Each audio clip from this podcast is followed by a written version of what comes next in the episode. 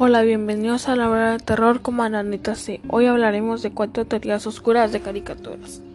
Los osos amorosos, Apocalía Voodoo. Esta es una serie muy popular, sobre todo en los años 80. Relata una desaventura de ositos de colorines, un nombre, una tarea y un símbolo. Se relaciona con cada oso, por ejemplo, el sueñito ayuda a la gente a dormir.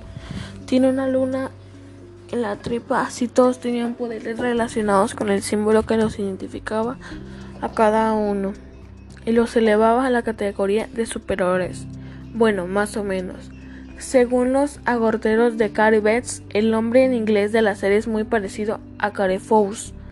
El distrito de Puerto del Príncipe Haití, donde se participa mucho vudú. Algunos consideran que el símbolo que llevan los osos en la tripa son parecidos a los dioses vudú. Otro giro que está en contentura es muchos de los creadores de la serie murieron en circunstancias extrañas, entre comillas. El caso más conocido es el del dibujante Lester Mayer. Cuando desapareció, dejó una nota diciendo que se iba a averiguar la verdad sobre OOAA. La última compra con su tarjeta de crédito fue un billete para Haití y nunca volvió a saber nada de él. 2. Toy Story 3, una metáfora del holocausto.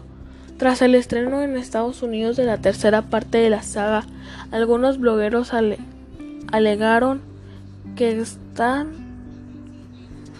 cinta guardaba demasiados paralelismos con el holocausto, como para hablar de un común de puras casualidades. Según esta particular interpretación, los juguetes de Andy están abandonados, igual que los judíos, por naciones que fueron conquistadas por Alemania.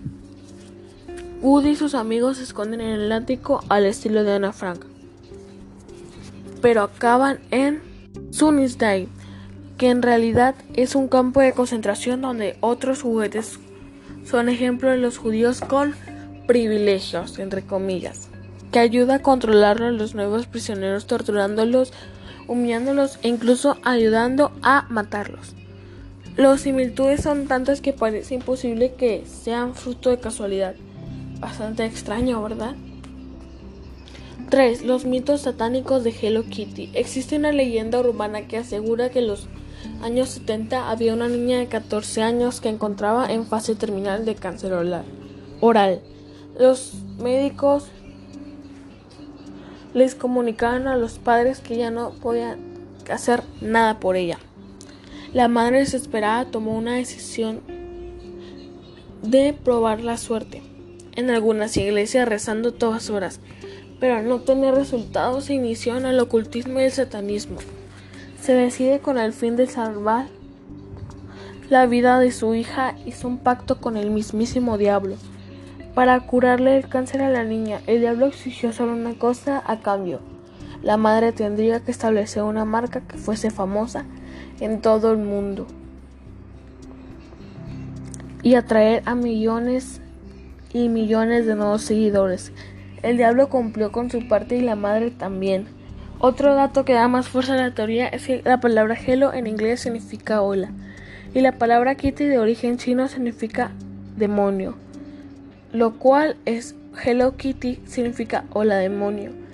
Así que ya sabes, en la compra de cualquier artículo Hello Kitty sirve como una especie de ofrenda involuntaria al mismísimo diablo.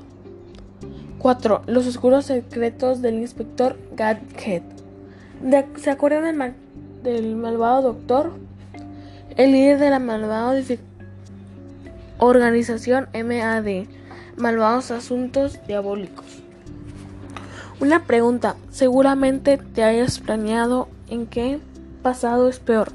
Nunca vivimos, nunca vimos el rostro, pues según una teoría publicada en la red, era el mismísimo inspector. La teoría surge que el villano de la serie fue un detective humano, pero una terrible explosión hizo que su familia y amigos creían que había muerto producto de tramas. Gang desarrolló una doble personalidad un poco después del accidente supuestamente mortal.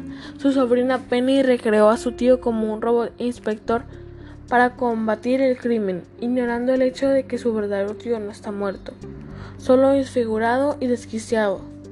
Curiosamente, el origen de Gat se presentó en la película Live Action de 1999 y tiene mucha relación con el origen de Malcolm King.